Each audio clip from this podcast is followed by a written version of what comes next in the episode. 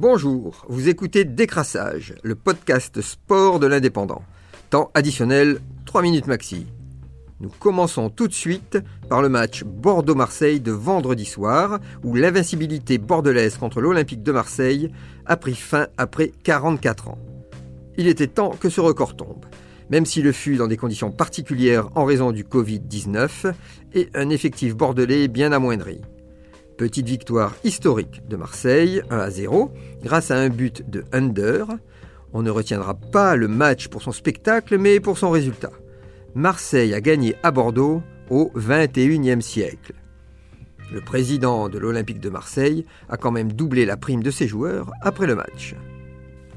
Toujours la Ligue 1 ce samedi, alors que Rennes avait l'opportunité de grimper sur le podium, les hommes de Bruno Genesio sont tombés dans les dernières minutes à Lens 1 à 0 avec un but de Saïd, joueur formé à Rennes et rentré en cours de match.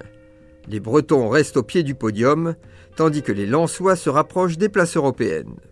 Dimanche soir, choc de la Ligue 1, Olympique lyonnais contre Paris Saint-Germain. L'Olympique lyonnais pourra sans doute avoir quelques regrets.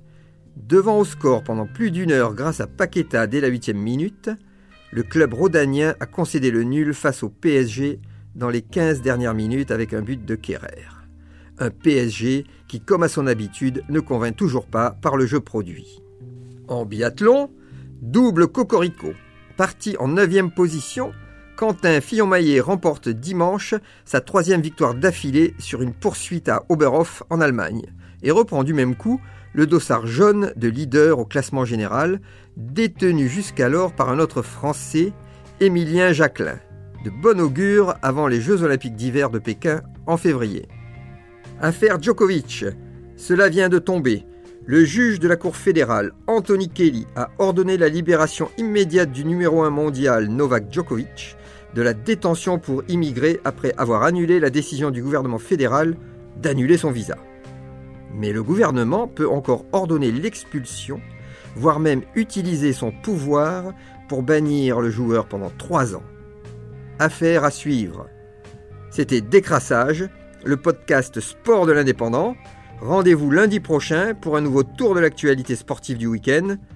Bonne journée à tous